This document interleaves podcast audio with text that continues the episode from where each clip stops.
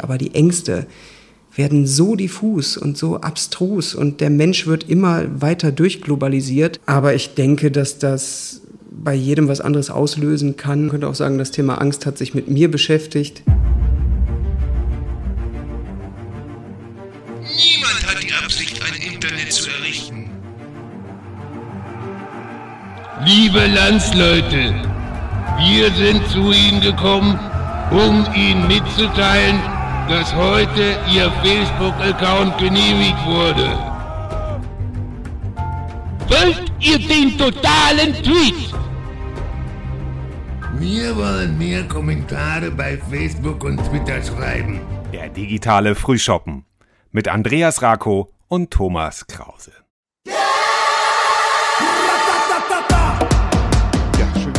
Guten Morgen, kann man sagen. ne? Wir treffen uns ja. Ja, guten wir sind Morgen. Wir zeichnen morgens auf, Ja, Andreas. ja. Ist das nicht schön? Wir haben Frühschoppen-Atmosphäre und ich habe aber gleich zu Anfang eine ganz schlechte Nachricht Na, und zwar die Aufnahme wir ist nichts geworden, Auf. Wir sind wir, wir sind der transparente Podcast. Wir haben den 18. Mai und wir haben dazu schon mal eine Sendung gemacht, aber das Sommerloch in den Medien ist da. Jetzt fragst du dich vielleicht oder ihr, liebe HörerInnen, fragt euch vielleicht, woher weiß der das? Ich habe heute Morgen die äh, Zeitung für meine Schwiegermutter reingeholt. Die hat das also noch ganz klassisch, das Solinger Tageblatt. Und die Schlagzeile des Tages ist weder Corona, Oh. noch die Ukraine, noch irgendwelche anderen Hiobsbotschaften, naja, je nachdem, sondern die Kelly Family ist nochmal auf ihr altes Hausboot geklettert und hat da also einen Fototermin gemacht. Oh, ja. Das ist die Schlagzeile auf der Titelseite. Das heißt also, das Sommerloch ist da. Es fällt uns nichts mehr ein. Ganz, ganz tragisch.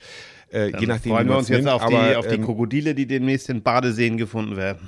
Ganz genau. Und vielleicht überlegen wir uns ja auch nochmal einen geilen PR-Move, Andreas, dass wir das Sommerloch irgendwie füllen. Obwohl wir haben das ja gar nicht nötig. Aber wer weiß. Wer weiß, wenn ihr das nächste Mal irgendwas Unglaubliches in eurer Nähe feststellt, vielleicht waren wir das ja. Wie kriegst du jetzt Oder die so. Kurve zu unserem Gast? Ganz einfach, Andreas, was trinkst du heute? Achso, ich trinke, ich trinke, es ist morgens, es ist früh morgens, ich trinke einen Kaffee natürlich. Wie es sich Es gehört. ist Frühschoppenzeit und Andreas, demnächst kann ich dir deine Sorge abnehmen. Wenn wir mittwochs äh, morgens um 8 Uhr aufzeichnen, ist das überhaupt kein Problem mehr, weil ich habe ein tolles Getränk erfunden, dass man also Alkohol auch am Morgen trinken kann und zwar ist das die Weinbrandschorle. Oh je. Ja? Ja. Das ist eine Weinbrandschorle. Das sind einfach äh, ein Teil Weinbrand und mh, ja, ein paar Tropfen Wasser und dann hast du Weinbrandschorle. Das ist also ein nimmst du denn mit Kohlensäure oder ohne? Wie, wie, wie, wie trinkst du ja, deine Schorle? ohne, ohne. Also ich habe das jetzt mal ohne getestet und ähm, das ist das Neue, das ist der Trend. Das ist äh, ein Weinbrand, die macht keine Werbung, das ist selbst gekauft. Majestät Weinbrand, beziehungsweise habe ich bei Schwiegervater im Keller noch irgendwo gefunden. Äh, also erstklassig, wenn da Majestät draufsteht, muss das ja, Mhm. Ja, schon ja, gut das sein. Kann man leicht wegtrinken, sehr süffiges Getränk, Weinbrandschorle. Meine Erfindung habe ich schon zum Patent angemeldet. So, und vom Kommodenlack Aber wie finde ich jetzt den weiter- Übergang zu? Wie kommen wir, wie kommen wir jetzt zu unserem ja, Generalthema, das wir ja einerseits haben, nämlich Angststörung, also general, generelle Angststörung, generalisierte Angststörung, ähm, äh, auf den Menschen, den wir dazu befragt haben, den ich ganz gut kenne, also zumindest äh, äh, finden wir uns sympathisch. Und zwar heißt dieser Mann äh, Moritz Albert. Jetzt wollte ich sagen, wolltest du jetzt noch was zum Thema Ängste, Angst sagen? Äh, Ähm, du, vielleicht ich- irgendwie einen kurzen Einblick. Hast du ein paar Zahlen für uns, Andreas? Nee, tatsächlich habe ich jetzt keine großen Zahlen. Ich weiß nur, diese, dieses, wir werden das ja auch in die Shownotes machen, dass es da so Definitionen gibt. Ähm, das, das ist eben wichtig, weil wir wollen es natürlich auch so einordnen, Moritz, mit dem du wirklich, ein- ich, ich durfte vorab ja kurz mal reinhören, ein sehr schönes Ja. Gespräch gehört, ge, ge, gehört, geführt hast. Guck mal, ist viel zu Mhm. früh für mich. Ähm, ne, der, der wirklich gute Sachen gesagt hat, ähm, aber am besten stellst du ihn mal vor. Und dann legen wir einfach Genau. los, weil ich bin echt nochmal neugierig. Ich höre es mir jetzt nochmal an. Genau, ja, genau. Da ist nämlich auch alles drin. Da, da, da, da würden wir uns vielleicht nur wiederholen. Moritz Albert ist Künstler und der kommt hier aus Solingen. Ist Jahrgang 86 und das erzähle ich ja auch später im Interview. Ich sage es nur noch mal so zu, ähm, also viele glauben ja Künstler zu sein und machen oder oder deklarieren das klar als Hobby und das hat mich stark beeindruckt, als ich ihn vor ein paar Jahren kennengelernt habe. Da habe ich gesagt, und was machst du so Künstler? Und da ich ja nun interessiert bin an Künstlern, ähm, fand ich das nicht so, ach so, schönes Hobby, sondern ich habe dann gefragt, ja, was machst du so? Und dann hat er eben auch seinen Alltag beschrieben und hat gesagt, ja, ich gehe morgens um, um neun oder ein bisschen früher, gehe ich ähm, in mein Atelier und male, auch wenn ich keine Lust habe. Aber das wird er alles noch erklären. Ähm, er malt äh, gegenständlich, weitestgehend, sage ich mal so, und ähm, ähm, ist also auch ein, ein sehr feinfühliger Mensch, ein, ein sehr äh, guter Beobachter und hat eine kleine Familie hier in Solingen. Unsere Töchter sind befreundet und dadurch hat sich ähm, ähm, eine, eine Art äh, sehr schöne Bekanntschaft ergeben. Und wir haben äh, unter der Woche immer mal, wenn äh, meine Tochter zum Schwimmen geht, dann kommt sie vorher mit äh, zu seiner Tochter und dann ähm, hole ich sie da ab und dann haben wir immer so eine halbe Stunde, Stunde Zeit zum Plaudern. Und, und das, Entschuldigung, wenn ich dich nur, äh, Entschuldigung, ich wollte dich nicht unterbrechen, ja. das habe ich jetzt aber doch getan. Alles gut. Äh, nur, ja. er hat ja auch eine Ausstellung im Moment und das, da kommen wir zu unserem genau, Thema. Genau, er hat eine Ausstellung laufen und das ähm, wollte ich auch im Nachklapp sagen, aber das sage ich lieber jetzt. Wir verlosen auch einen Katalog von, von ihm und Katalog ist, ist nicht so wie früher der Quelle-Katalog, sondern das ist wirklich sehr ähm, sehr aufwendig gestaltet und passt absolut zum Thema, weil da auch sehr viel über Angststörungen drinsteht. Also er hat für diesen Katalog sehr gründlich ähm, recherchiert. Ich habe bei der Ausstellungseröffnung lagen die so aus und dann dachte ich, ach, da nehme ich mir mal zwei mit. Ja. Habe dann später erfahren, dass die 20 Euro das Stück kosten, weil die wirklich sehr, sehr toll gemacht sind und habe dann ähm, das natürlich später dann nachgeliefert, das Geld. Ähm, mit einer kleinen mit einem kleinen äh, Säumniszuschlag sozusagen, weil mir das sehr unangenehm war, weil, aber das da war also nichts ausgezeichnet und so. Naja, wie dem auch immer sei, also diesen Katalog gibt's zu gewinnen. Schickt uns einfach eine Nachricht bei, bei, bei irgendwo über unsere Kanäle, Instagram, über, Facebook, über Instagram Twitter, oder über egal. Twitter, Ja. Facebook, wo wir überall sind. WhatsApp 0162 212 6464 könnt ihr auch direkt schreiben. Dann äh, schicken wir euch diesen tollen Katalog und ich pack da noch so ein paar andere lustige Überraschungen rein, sage ich mal. Ich habe hier ja so einiges, was vielleicht dazu ganz gut passt. Ja, dann- so, je, jetzt würde ich aber sagen, ich glaube, das ist so ganz, äh, ganz gut für den Überblick. Jetzt, wir schalten ähm, nach, nach Solingen. wir schalten nach Solingen, von Solingen nach Solingen. Und Lübeck. Und, und Lübeck. Wunderschön. Wir sitzen hier in Solingen. Wow, endlich mal ein Gespräch aus Solingen. Mir gegenüber sitzt der Künstler Moritz Albert. Wir kennen uns gut, kann man so sagen. Also so, ne? Gut, Können doch. wir so sagen. Hi, Können wir Tom. so sagen. Hi. Und ähm, heute ist das Thema ja, Angst beziehungsweise Angststörungen. Und da habe ich mir gedacht, ich kenne den Moritz so ganz gut. Und der hat nämlich gerade eine Ausstellung, denn Moritz ist Künstler, du bist Künstler und äh, bist, äh, hast dich mit dem Thema Angst während der Pandemie und auch davor schon beschäftigt in Form deiner Bilder. Vielleicht kannst du das mal selber so ein bisschen illustrieren. Ja, äh, du sagst, ich habe mich mit dem Thema Angst beschäftigt. Man könnte auch sagen, das Thema Angst hat sich mit mir beschäftigt. Und ähm, während der Pandemiezeit hatte ich äh, glücklicherweise dann ähm, Zeit, mich wirklich ein, ja, mich eindringlich damit zu beschäftigen, weil ich wie alle freischaffenden Künstler auf einmal keine Ausstellung mehr hatte, keine Projekte, die äh, durchgeführt werden konnten und ich hatte wirklich mal na, erstmal auf unbestimmte Zeit äh, sowas wie, wie, ein, ja, wie ein Cut. Alle Ausstellungen, die ich hatte, hatte ich schon im Lager stehen für das Jahr 2020 und musste dafür nichts mehr produzieren und wurde wirklich so auf Null gesetzt. Und das allein bringt natürlich schon unheimlich viel Angst, gerade als Künstler, wenn du nicht weißt, kannst du denn deine Werke präsentieren, kannst du sie darüber dann verkaufen oder nicht. Und ähm, für mich war es aber auch auf der anderen Seite ein Segen, weil ich wirklich Zeit hatte, von Null anzufangen, was ganz anderes zu machen, aus dem alten Themenkontext ganz rauszugehen, weil der war für mich abgeschlossen dann zu dem Zeitpunkt.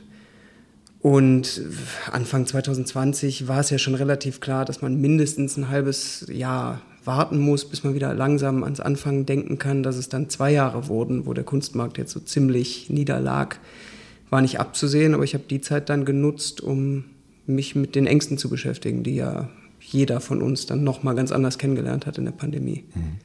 Und wie viel, das ist wahrscheinlich sehr schwer auszudrücken. Also du hast dir die, die, du hast ja gesagt, die Angst hat sich dir vorgenommen und umgekehrt. Also manchmal sind die Grenzen wahrscheinlich fließend. Das heißt, hast du auch vielleicht eine Angst unter deinen Bildern, die vielleicht nicht unbedingt die deinige ist oder nicht so stark? Oder sind das schon alles deine Ängste da? Dass man, das, also dass jetzt nicht gleich nach Ausstrahlung die Psychologen anrufen und sagen, äh, Herr Albert, wir müssen reden, weil da ist jetzt so viel. Ähm, also so, so, so, so kenne ich dich nicht, aber, aber das ist, geht ja auch durchaus also tief, also zumindest für den Betrachter. Total. Ähm ist immer so, Frage, so die Frage, ob das meine Ängste sind. Ich würde ja fast sagen, das sind die Ängste meines Vaters, die ich mittlerweile mit übernommen habe und dann vererbt bekommen habe und jetzt in der Tradition weiterführe fast. Mhm. Ähm, jetzt nicht, um meinem Vater den schwarzen Peter zuzuf, äh, zuzuschieben, aber der war irgendwie federführend da drin, ähm, mir so Alltagsängste beizubringen. Es war immer, und das kommt nur aus einer Fürsorge raus, und das erlebe ich jetzt als Vater einer jungen Tochter sogar selber, dass man dem Kind jedes Mal, wenn es rausgeht, sagt, und dann guckst du links und rechts, wenn du über die Straße gehst, und dann gehst du nicht bei Rot, gehst du bei Grün, und äh, wenn dich jemand ansprichst, brauchst du nicht mit dem reden, mach dir aber keine Sorgen, und wenn was ist, ruf an, und, und, und, und, und. Und das war die Paradedisziplin meines Vaters, mir überall aufzuzeigen, wo denn so die Fallstricke und die Gefahren sein könnten. Und äh, das schult ungemein. So. Und das kommt zwar dann nur aus einer Fürsorge raus, aber ich glaube, dass ich meine, ja, meine so Grundangespanntheit tatsächlich aus der Kindheit mit übernommen habe und einfach gut gelernt habe, vorsichtig zu sein oder, wenn man es umformuliert, Ängste zu entwickeln. Und ähm, in den Werken bin ich da schon sehr persönlich rangegangen. Das heißt, ich habe geguckt, wofür fürchte ich mich. Dann ist es Anfang der Pandemiezeit ist dann ein äh, Werk über Geldnot entstanden was ich vorher nie gemalt hätte. Nicht, weil ich Geldnot als Künstler nicht kenne, das kenne ich schon ganz gut, das Gefühl, aber ähm, es hat immer gut funktioniert. So, man hat halt Bilder gemalt, irgendwann hat man was verkauft und ist Geld reingekommen. So, und da habe ich mir nie Sorgen drum gemacht. Jetzt wurde aber auf einmal alles abgesagt und dann sitzt du da als junger Familienvater, wie gesagt, und weißt nicht, kannst du jetzt in zwei, drei Monaten wieder anfangen zu verkaufen oder dauert es zwei, drei Jahre? Geht das überhaupt irgendwie und was soll ich jetzt machen? So, und dann stehst du jeden Morgen auf, gehst mit dem Gefühl ins Atelier, dass du zwar malen könntest, aber irgendwie musst du auch nicht, weil es findet ja eh nichts statt. Und wie sollst du denn jetzt an deine paar lausigen Kröten für den Monat rankommen? Mhm. Und trotzdem sind das aber alles Ängste, die wir alle so kennen. Ich glaube, dass Ängste sowieso was Universales sind. Und ähm, man kann die in den Bildern, die ich da in der Ausstellung jetzt gemalt habe, immer genau benennen, wenn man möchte, was es für eine Angst ist. Aber ich denke, dass das bei jedem was anderes auslösen kann und ähm, gerade Ängste ja so diffus sein können, dass auch jeder ein anderes Gefühl dazu entwickelt und anders damit umgeht. Ja, und du sprichst jetzt so offen ähm, darüber, dass du sozusagen die Ängste von deinem Vater, deines Vaters geerbt hast wenn ich das jetzt richtig wiedergebe, hoffentlich, also habt ihr euch da ausgesprochen oder bist du, gehst du einfach so offensiv damit um und sagst, ich sag Nein. das jetzt, da muss er jetzt sehen? Oder ist das, ich, oder ich ist das mehr eine so Art, mit. du also, frötzelst da so ein bisschen mit und vielleicht ist das auch so eine Art, ähm, damit du, weil du so offen damit umgehst, dass du sagst, es ist gar kein Vorwurf, sondern du merkst jetzt selber als äh, Vater, äh, dass, dass diese Sorgen oder diese, diese, diese, diese Ängste, die man dann auch dem Kind nehmen will oder es auf die Umwelt vorbereiten will, dass du selbst ähm, dich bei ähnlichen Dingen ertappst. Total. Also ich möchte ihm da überhaupt nicht irgendwie einen schwarzen Peter zuschieben, wie ich eben schon gesagt habe. Das ist ähm, nur war er immer sehr vorsichtig und ich nehme ihn da so als, als Leitfigur meiner Angst. Ähm, aber weiß schon, dass das nur aus einer Fürsorge entsteht, dass er mir halt immer Vorsicht beigebracht hat. Und der steht da auch nicht alleine. Natürlich entwickeln sich gewisse Ängste durch ganz andere Sachen. Und jetzt äh, lebe ich ja auch nur schon 15 Jahre nicht mehr bei meinen Eltern, bin da nicht mehr so geprägt und kriege das nicht mehr mit. Ähm, aber ich setze den da gerne so als Stellvertreterfigur ein. Der mhm. äh, personifiziert das ganz gut. Ähm, was ich glaube, ist, dass Ängste ja sowieso heutzutage sehr erlernt sind und nicht mehr diesen Instinktcharakter haben, den sie ursprünglich mal haben sollten eigentlich sind Ängste grandiose Sachen, das ist eine Schutzfunktion. So früher, vor tausenden von Jahren, saß du in der Höhle und dann stand der Säbelzahntiger vor der Höhle und dann hast du Angst gekriegt und warst dann auf einmal bereit, entweder zu fliehen oder zu kämpfen. So super Sache. Und dafür ist die Angst erstmal da. Jetzt ähm, hat der Mensch sich aber weiterentwickelt. Und zwar in einem Tempo, wo so gewisse Instinkte und Gefühle und Urängste einfach nicht mehr mitkommen können. Und heutzutage musst du dann Angst haben, weil du jetzt in den Nachrichten gehört hast, dass der Weizenpreis wegen der Russland-Ukraine-Auseinandersetzung oder nee, sagen wir ruhig dem Angriffskrieg ähm, dass der Weizenpreis durch die Decke äh, schießt und dann kaufen sie dir auf einmal das Mehl in den Regalen weg und du weißt nicht, wie du jetzt am Wochenende essen sollst und wann du wieder äh, Mehl einkaufen kannst und was das dann mit deinem Aktiendepot macht, äh, was du sonst noch irgendwo hast und die Ängste, die du jetzt hast, sind ja komplett absurd. So, es ist ja kompletter Schwachsinn, was wir heutzutage machen. Zumindest betrachtet aus der Sicht des Höhlenmenschen, der eigentlich nur Angst haben musste vom Mammut oder vom Säbelzahntiger. So. Und die Funktion, die die Angst hat, die funktioniert aber immer noch relativ so, wie sie das damals sollte. Das Grundsetup ist noch das gleiche, aber die Ängste werden so diffus und so abstrus und der Mensch wird immer weiter durchglobalisiert, aber die menschliche Emotion wird nicht globalisiert, die ist immer noch total persönlich und die kommt da einfach nicht mit. Und die Angst kommt auch nicht mit. Und dann fühlst du diese ganzen Sachen und die werden auch nicht mehr kommuniziert, weil man nicht drüber redet. Und das macht halt so viel mit dir und das macht dich einfach komplett irre. Nun ist ja, also wir haben in der ganzen letzten Folge nicht einmal über Corona gesprochen, deshalb haben wir jetzt so ein bisschen auf dem Guthabenkonto, sagen wir mal so, weil, weil, weil wir manchmal so ein bisschen, ja, so ein bisschen, aber dadurch, dass die Bilder äh, ja sehr viele deiner Bilder in, in der Pandemie, in der Pandemiezeit in den letzten zwei Jahren entstanden sind, äh, kann man, äh, muss ich darüber sprechen oder auch fragen, ähm, denn, denn also mir ging es zumindest so, wenn, ähm, dass ich äh, während 2020, 2021 äh, habe ich manchmal auch irgendwas gemacht. Ich will das nun nicht so Kunst, also ich bin ja dann eher Hobbykünstler oder so, aber ich musste irgendeine Form des Ausdrucks finden. Und ähm, ich weiß noch genau, wie wir uns kennengelernt haben. Da habe ich dann gesagt, und was machst du so? Da hast du ganz klar gesagt, so ja, ich bin Künstler und ich gehe jeden Morgen um acht ins Atelier und male und das mache ich jeden Tag. So und das hat mich unheimlich beeindruckt, wo ich gesagt habe, da hat sich jemand committed, verpflichtet und nicht gesagt, ja, ich mache das, wenn ich gerade mal eine kreative Phase habe, sondern ich gehe auch hin, wenn ich keinen Bock habe, sondern das ist das ist einfach meine Arbeit. Das hat mich unheimlich beeindruckt. Das sage ich jetzt ähm, aus diesem speziellen Grund, dass ich sage, okay, ich habe das gemacht. Ähm, also ich habe zum Beispiel so, ein, so, ein, so ein, eine Arbeit zum Thema Umwelt gemacht, weil mich das unheimlich äh, beschäftigt hat und ich habe gesagt, das muss jetzt irgendwo, muss sich das manifestieren. Und du kommst also und während der Pandemie und machst das, siehst das als deine Arbeit und, und, und machst das ja auch schon Ewigkeiten. Und hat das trotzdem für dich also glaube ich schon ganz bestimmt, aber war das auch eine Art Therapieform oder Bewältigungsform ist vielleicht die bessere Sache. Therapie ist ja vielleicht noch was anderes, aber dass du sagst, mit, indem du die Ängste aufgegriffen hast in deinen Bildern, dass dir das auch gut getan hat oder, oder ging, ging ja, Erklär mal, ich, ich komme gerade nicht weiter. Ich glaube, ich weiß, was die Frage sein soll. Gut. Ich versuche mal eine Antwort darauf zu finden. Äh, gucken wir mal, wo das hinführt.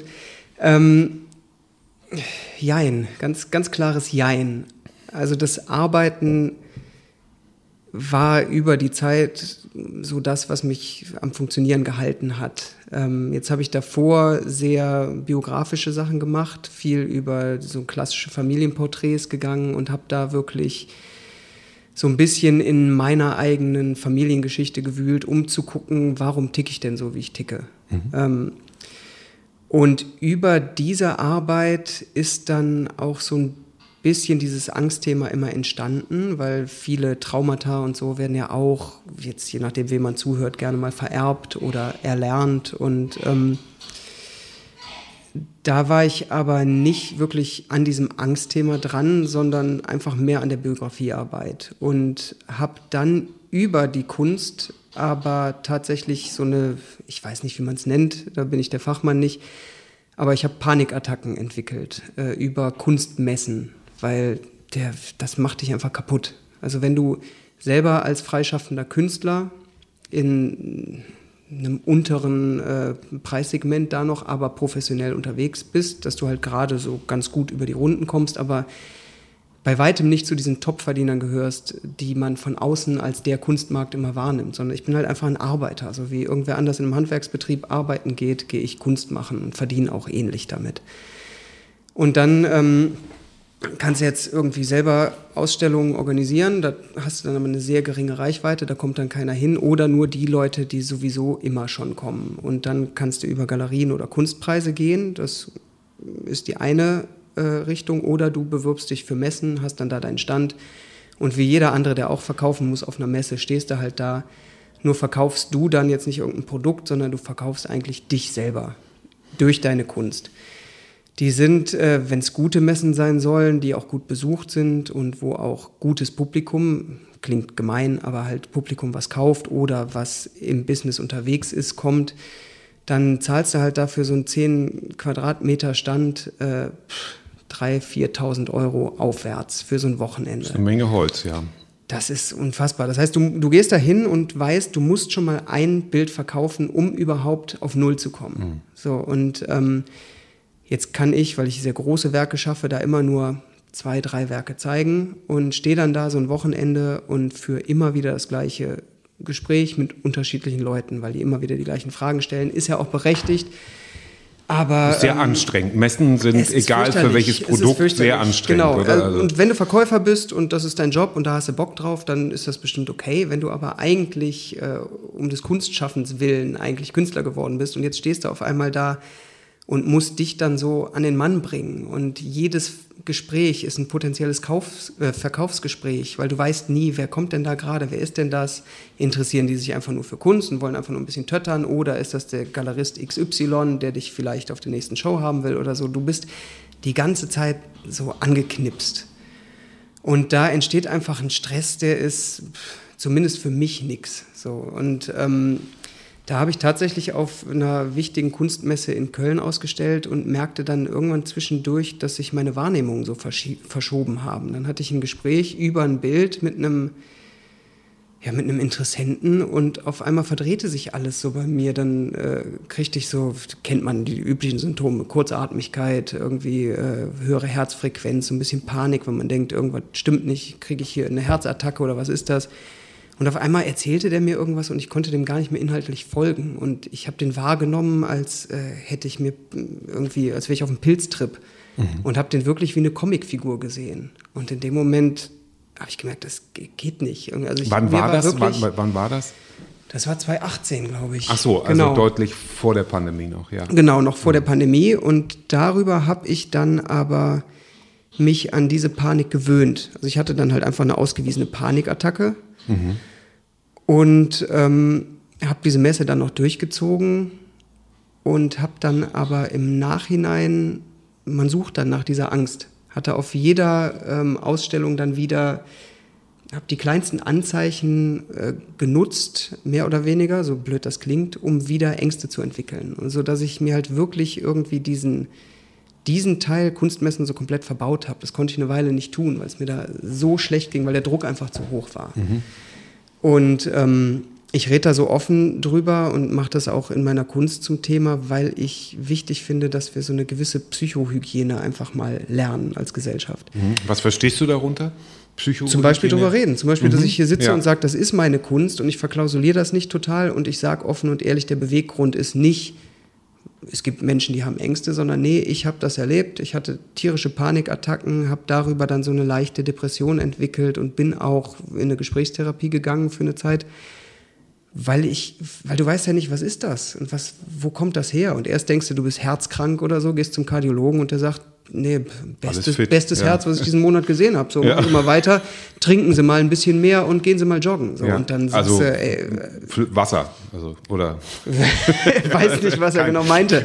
Auf jeden Fall war das nicht der Rat, der mich irgendwie weitergebracht hätte, aber das ist halt dann seine, seine Hilflosigkeit auch, weil der, und der wird wahrscheinlich wissen, ja, wahrscheinlich, äh, hat er zu viel Stress oder so. Aber er hat halt seine Diagnose gestellt, ist alles okay, geh zum nächsten. Und dann gehst du und gehst und gehst zum nächsten Arzt, zum nächsten Arzt die haben keine Zeit, weil über das Gesundheitssystem brauchen wir ja gar nicht reden und die können dir gar nicht ohne weiteres Hilfe helfen und dann wunderst du dich erstmal ein halbes Jahr, was ist denn los mit dir so? Und dann fängst du an, suchst einen Therapieplatz und dann findest du erstmal jemanden, der zu dir passt. Das dauert dann wieder sechs Monate so. Ne? Und dann sind wir von Anfang 2018 auf einmal in 2019.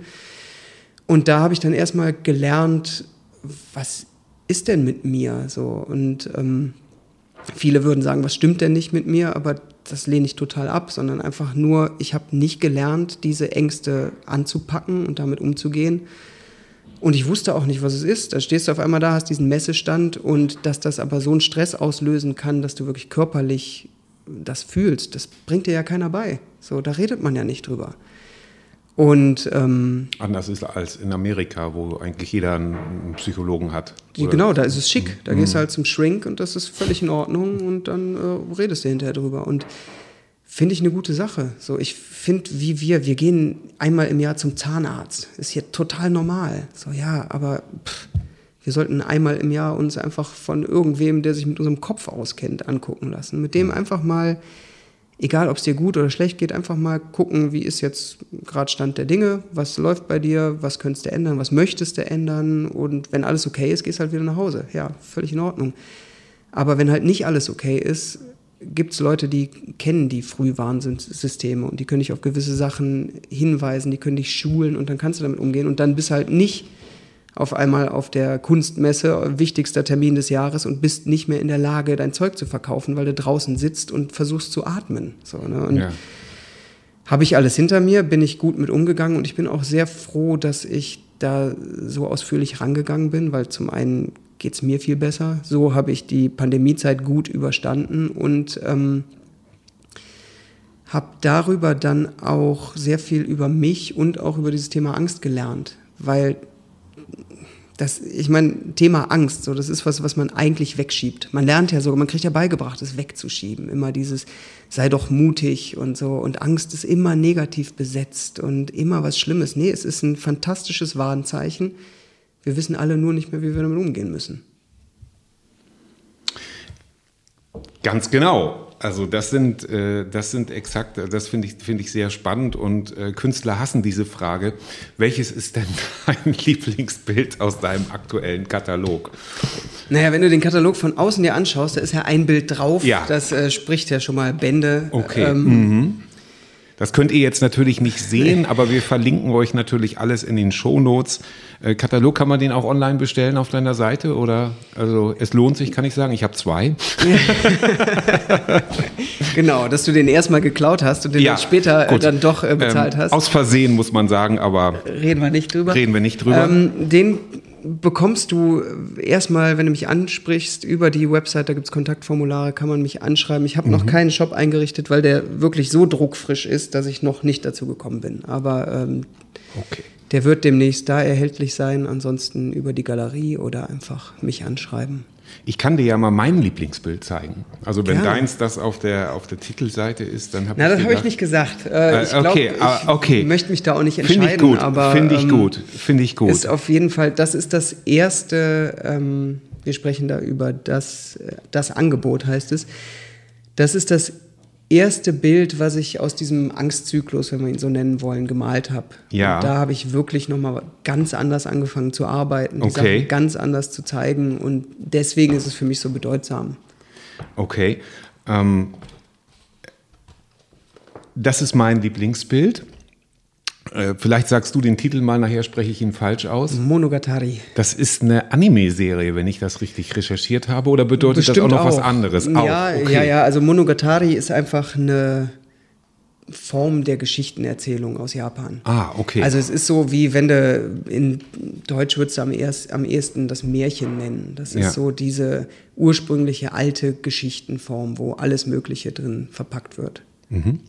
Also ich sage jetzt mal nicht, was ich da rein interpretiere in dieses Bild. Für mich ist es aber ganz klar. Und das ist eine, früher eine meiner allergrößten Ängste gewesen. Ich sag dir das nachher, wenn, wenn, der, wenn der Podcast fertig ist. dich Weil nicht? so, nee, nee, trau ich nicht. Nee, nicht, nicht, das, das ist, ist äh, Das Ähm, sei dir gegönnt. ja, aber es, äh, tatsächlich, also das, das ist für mich eine der größten Ängste, die ich früher gehabt habe und heute, sagen wir mal, einfach gut kanalisiert habe. Guck mal. Und ähm, dann kann ja also der geneigte Hörer selber mal gucken im Katalog, ähm, das Werk Monogatari. äh, was das denn sein könnte. Aber das, das äh, besprechen wir dann gleich. Und äh, ja, bevor wir jetzt ähm, zum Schluss kommen, äh, zum Thema Angst hast du sehr viel gesagt. Dafür vielen Dank, weil äh, du hast auch in meiner Welt, aus meiner Sicht, genau das Richtige gesagt, nämlich geht zum Therapeuten oder rede drüber. Ähm, äh, ich glaube, externe Hilfe bei Ängsten ist immer eine gute Sache. Also auch zum Beispiel ähm, der gute Kumpel, die gute Kumpeline, das ja. ist, glaube ich, so ein erster Schritt, eine Art Sozialkontrolle, auch egal bei was, aber ich glaube, sehr oft entwickeln sich Schrägheiten auch, wenn man sozial isoliert ist, also wenn man nur alleine äh, zu Hause rumhockt. ja, und andersrum ja auch, ne? Diese Ängste oder die Depression oder was auch immer isoliert dich ja auch. Das heißt, es, es ist ja so eine Wechselwirkung. Ja, absolut. Ah, das ist, das ist ja ein Kreislauf wahrscheinlich sogar. Ähm, wenn, wenn, äh, ich kenne das aus meiner Berliner Zeit, da habe ich äh, in, in weiten Teilen alleine gewohnt und äh, wenn ich nicht eine Boygroup im Hintergrund gehabt hätte, eine Clique später dann, die das aufgefangen hätte, oder es gab da auch eine, eine subversive Subkultur-Bar, die berüchtigte Kammer Bar, also das keine, keine offizielle Bar. Äh, da war auch eine Clique, äh, die hat das dann, also da habe ich gemerkt, jetzt, jetzt geht's dir nicht gut, du musst unter Leute und, und, und äh, so gern ich alleine bin und auch alleine sein kann, aber das hat auch seine Grenzen und natürlich auch in bestimmten Phasen. Und da habe ich mich so dagegen gesträubt, dahin zu gehen, aber letztendlich ähm, hat das dann gut getan. Also so Sozialkontrolle und auch so sagen, was ist und so. Und ich glaube, das ist sehr wichtig. Und eben auch ähm, gerade nach zwei Jahren, die ja nun extrem waren, beziehungsweise noch ist diese, ist diese was immer das auch sein mag, äh, viele sagen Zeitenwende, das finde ich äh, treffender kann es nicht sein, weil selbst wenn jetzt in der Ukraine alles äh, morgen zu Ende wäre, dann, dann rückt die Klimakrise wieder in den Fokus, die jetzt zu unbeachtet für mich ist, beziehungsweise auch wieder zu einer Spaltung beiträgt, wo ich denke, das kann doch eigentlich nicht sein. Ist aber wieder ein anderes Thema, aber um, um zu sagen, gerade jetzt ist, glaube ich, viel Bedarf dafür oder sollte man sich Hilfe holen, wenn man, e, egal aus welchen Gründen, sich nicht gut fühlt oder, oder Angst hat. Ähm, das heißt ja nicht, dass man, dass man gestört ist, sondern dass, dass da eben irgendwie was ist, was, was raus will. Oder wie würdest du das ausdrücken? Das heißt, dass man überhaupt nicht gestört ist. Ganz im Gegenteil. Ähm, für mich war das eher so, so ein bisschen so ein Erwachen, weil diese Ängste hat jeder. Und äh, dann gibt es noch gewisse Substitutionen und du bist mal so aufgestellt, mal so aufgestellt, dann ist der eine resilienter als der andere.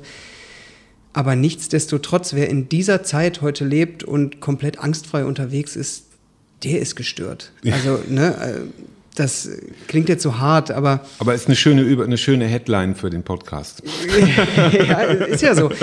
Und ähm, das hat natürlich auch so ein bisschen mit unserer völlig unnatürlichen Art und Weise zu tun, dass wir immer komplett informiert sind oder zu sein scheinen und was allein an Nachrichten auf dich einprasselt jeden Tag. Das dafür ist, wenn wir wieder zurück zu dem Höhlenmensch gehen, so was wusste der denn davon, wenn jetzt irgendwie 50 Kilometer äh, weiter irgendein Fluss über die Ufer getreten ist? Das war dem total egal, hat er nichts von mitbekommen. Aber heute ist dann das Jahrhundert Hochwasser trägt. Und egal wo es ist, du kriegst es mit und es macht dir irgendeine Sorge. Ob du jetzt äh, da unbeteiligter bist oder ob dich das sehr anfasst, ist erstmal egal irgendwo in dir drin macht das was. So, und das ist nur eine von vielen Nachrichten, die du so am Tag bekommst. Egal, ob du dich jetzt sehr darum bemühst, sehr informiert zu sein oder nicht. Irgendwas bekommst du immer mit. Ja. Und wenn es nur der Nachbar ist, der dir, der dir irgendwas erzählt, was. Äh, ja, und, und, und, und, vielleicht kann ja diese Angst oder diese innere Angst äh, auch in, in, also zumindest wäre das meine Erklärung, bei manchen schlägt das dann in Gleichgültigkeit um oder in, also so, wir beobachten, also ich, ich beobachte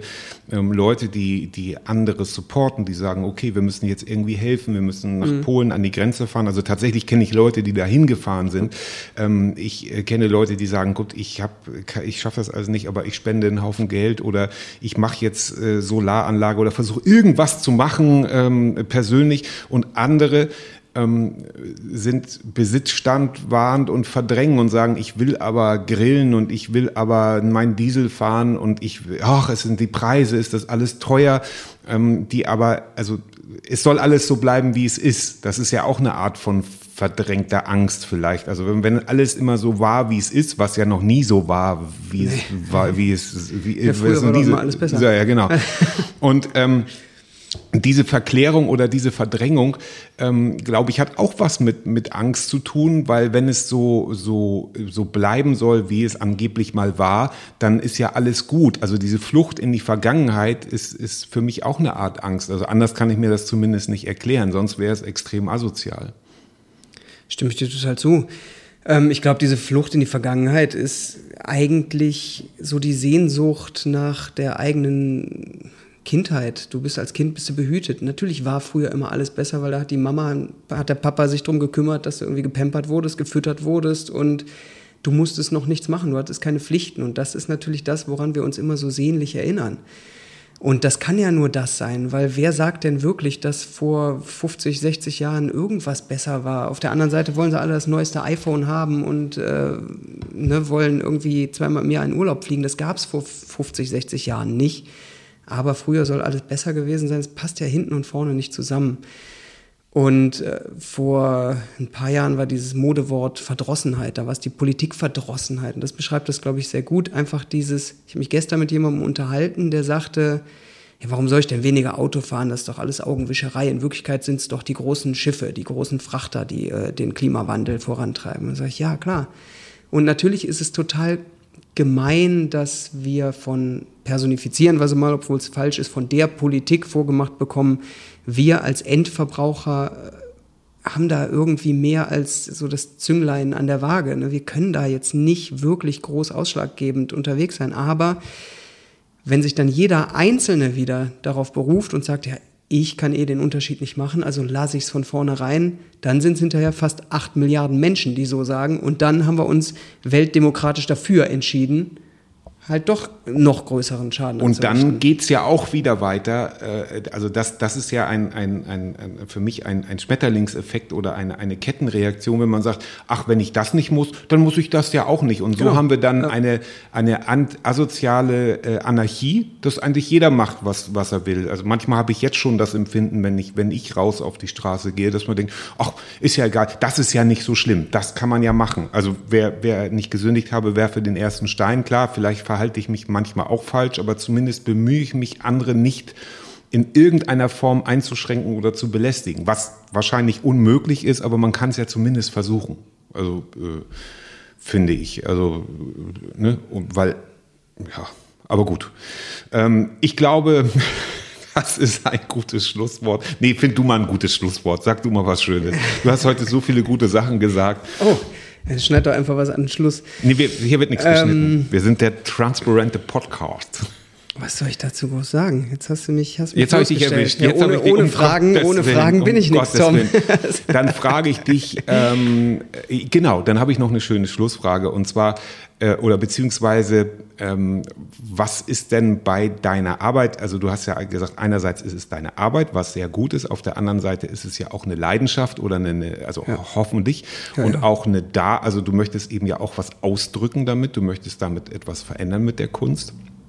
Ähm, was ist denn deine größte Antriebsfeder, wenn du zum Beispiel mal gar keinen Bock hast? Ist es dann die Disziplin oder, oder, oder ist es die Leidenschaft oder ist es eine Mischung aus allem?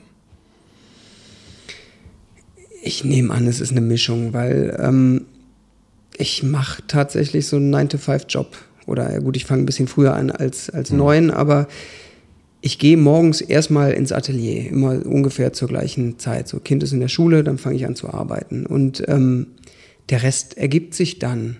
Und natürlich habe ich Tage, wo ich total Bock habe, weil ich irgendwie gerade an einem guten Projekt dran bin. Manchmal habe ich auch einfach nur Fleißarbeiten vor mir und ich habe auch als Selbstständiger die Steuererklärung zu machen und äh, muss Ja, meine Kunst. schreiben und so. Ja, eben. Und du hast also hast gute Tage und hast schlechte Tage, aber du gehst erstmal dahin und machst irgendwas. Und äh, ich da haben wir auch schon häufiger drüber gesprochen. Ich glaube, dass diese Muse, die viel besungene, die einen küssen soll, die muss man sich irgendwie selbst holen und äh,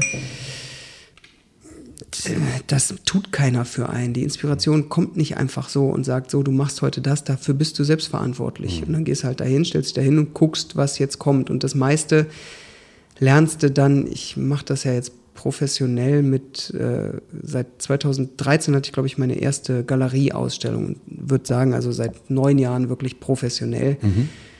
Und das ist Arbeit, wie jeder andere auch. Ja. Und natürlich macht es Spaß und soll auch Spaß machen. Ja, und deswegen wird es von vielen nicht unbedingt so sehr als Arbeit wie eine andere Das ja betrachtet. ewige Aber das Thema, ist ja, ja. Das, das Problem von denen, die sich einen Job aussuchen, der überhaupt keinen Spaß macht. So. Augen auf bei der Berufswahl. Ja, sagt sich so leicht, weil wir sind natürlich auch äh, ein bisschen privilegiert und konnten uns das irgendwie aussuchen, weil wir, ne, aber anderes Thema.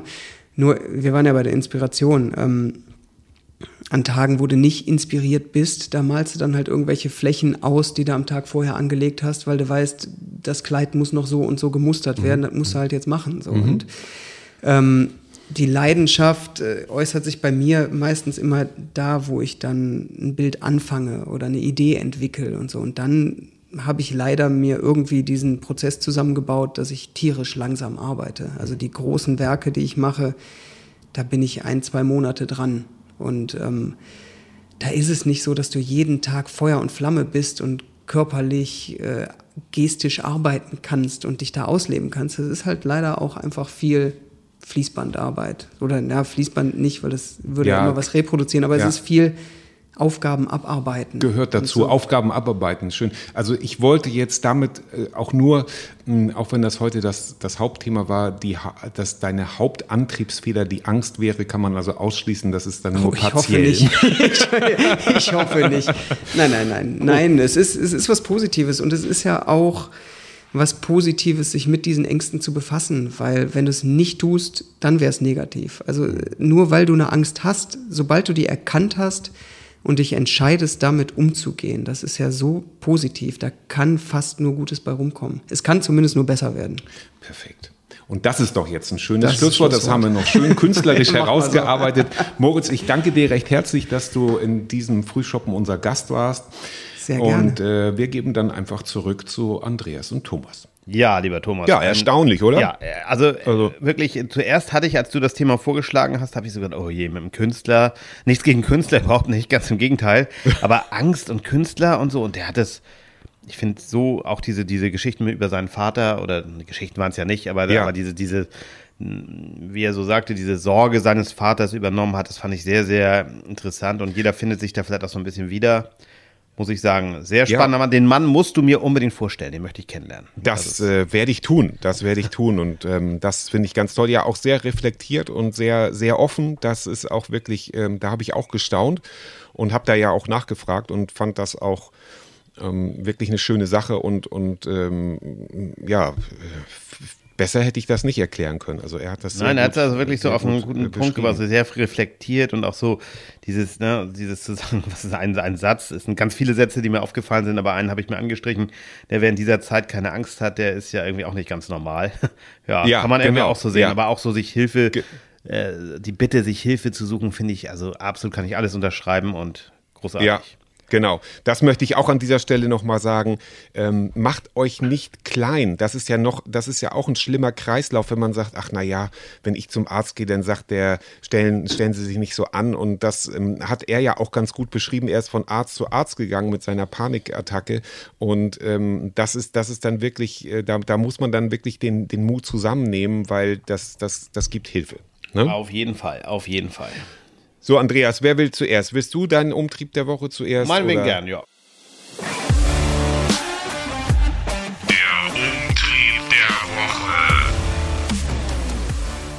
Da habe ich wieder ins äh, äh, reingeredet, aber Thomas, du, du kriegst das Hört schon ja hin. keiner. du kriegst das schon hin. Ja, mein, mein Umtrieb der Woche ähm, ist, äh, ja, ich weiß gar nicht, ob es was mit Angst zu tun hat, aber vielleicht doch so, wenn ich jetzt mal in die Eigenanalyse gehe. Und zwar kriegte ich äh, gestern einen Anruf von einem Unternehmer, also einem Umzugsunternehmen, das ich engagiert habe oder meine Frau und ich engagiert haben. Die sollen demnächst, also Anfang Juni, unseren Umzug machen. Den haben wir schon im März angerufen, ist alles organisiert. Und er rief an, ja, wir haben ein klitzekleines Problem und es ist mir sehr unangenehm. Ich habe noch einen größeren Auftrag reinbekommen. Wir sollen nach Schweden. Und ähm, ja, das würde ich schon gerne annehmen. Und das hätte für Sie den Nachteil, dass wir Ihren Umzug nicht an einem Tag schaffen, sondern wir brauchen zwei Tage dafür. Mhm. Ne, wir müssen dann zwei kleinere Autos nehmen, also zwei Sprinter, mhm. und dann kriegen wir das schon irgendwie hin. Mhm. Da war so mein erster Reflex, halt, oh, Nerv, es ist so viel zu organisieren und da muss ich ja zweimal. Ja, ja. Aber irgendwie hat er so nett gefragt und war auch wirklich sehr, hat auch gesagt, Mensch, Ihr Auftrag war erst da. Wenn Sie sagen, das geht gar nicht, dann muss ich das absagen. Und ich konnte das mhm. aber nicht. Ich habe dann gedacht, nee, ach Mensch, der hat so nett gefragt und ähm, ach, ja, kriegen wir schon hin. Und jetzt habe ich natürlich die ganze Organisation scheiß, weil ich jetzt zweimal nach Flensburg juckel oder da bleiben muss oder wie ja. auch immer. Egal. Ja. Also ich habe jetzt irgendwie Umstände und ärgere mich so ein bisschen darüber, dass ich nicht hart geblieben bin. Und andererseits denke ich, naja, vielleicht ist das ja auch Karma und vielleicht ist es ja auch gut, wenn man nett zu anderen Menschen ist und denen nicht Schwierigkeiten macht. Zumal der uns ein sehr faires Angebot gemacht hat, muss ich auch sagen. Also keine Schwarzarbeit, sondern alles brav und ordentlich. Aber ähm, ja ja, das war so für mich so der Umtrieb zu sagen, hm, habe ich mich jetzt zu schnell einwickeln lassen, sage ich mal so. Habe ich zu schnell mhm. Ja gesagt, habe ich gesagt, ach komm, ja. ne, weil ich hätte natürlich auch sagen können, pass mal auf, wir haben einen Vertrag, äh, du hast mir ein Angebot geschrieben, ich habe das angenommen, äh, ich möchte gerne an dem Tag jetzt umziehen und Punkt. Und jetzt wird es so sein, ja. sie laden hier alles ein, fahren dann nach Flensburg, fahren dann wieder zurück, laden hier nochmal alles ein, fahren dann aber am nächsten Tag wegen der Arbeitszeit und so weiter, weil das sonst zu langer Tag wird, nochmal nach Flensburg. Naja, und jetzt müsste meine Frau mhm. und ich das halt organisieren. Ist jetzt kein Drama, ich, ne, aber manchmal denke ich so, ich kenne mhm. sehr viele Freunde, Freundinnen, die hätten einfach gesagt, nö, das ist mir doch egal, das ist nicht mein Problem. Dann mietet ihr einen zweiten Lastwagen oder organisiert das oder keine Ahnung. Ne? Aber das habe ich nicht hingekriegt ja. bekommen. Und da denke ich immer noch drüber nach, ob ich, äh, ob ich da zu weich bin oder ob ich äh, zu nett bin oder ob ich genau richtig gehandelt habe. Ich bin mir noch nicht sicher. Das ist mein Umtrieb der Woche. Ja. Ja, aber das ist, aber das ist ja schon mal, dass du das reflektierst und darüber nachdenkst. Und ich glaube, wenn man nett fragt, dann äh, kann man sagen, also wenn, wenn der dich jetzt irgendwie so ja, hinterfotzig da irgendwie gefragt hätte, dann wäre das vielleicht. Äh, ja, dann hätte ich vielleicht so, anders reagiert. Ne? Vielleicht anders ja. denken. Aber, aber man kann das ja in diesen Zeiten vielleicht auch verstehen. Ja. Ähm, und ich denke auch gerade. Genau. Und ich denke, die haben ja. auch viel auszuhalten gehabt, weil in der Pandemie. Ne? Ja. Und ja, und dann denke ich, Mensch, sei fair. Es ist für dich um. kein Drama. Ich muss jetzt ein paar Sachen organisieren, aber ja, naja, egal.